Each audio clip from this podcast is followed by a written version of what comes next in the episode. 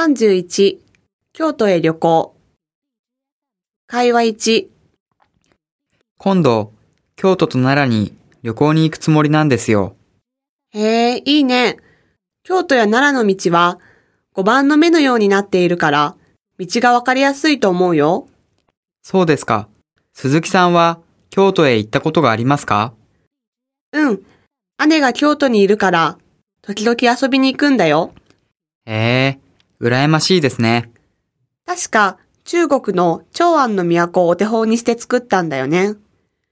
日本の平安京は、長安の都に比べたら、随分規模は小さかったようだけれど、日本と中国の交流には長い歴史があるんですね。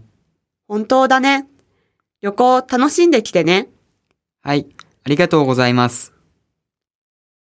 会話に、今夜は食堂1階で新入生の歓迎パーティーがあるって知ってる？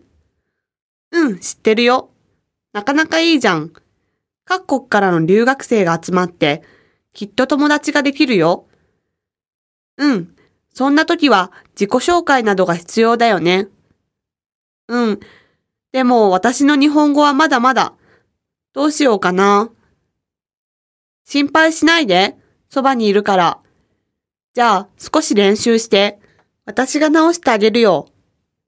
うん、よかった。そういえば、愛ちゃんは前も日本に来たことがあるんでしょ？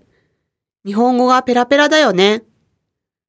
実は、私のふるさとと大阪は友好都市で、中学校の時は交換生としてこっちで勉強していたんだ。一年間ぐらい。そうか。さすが愛ちゃんだ。ありがとうね。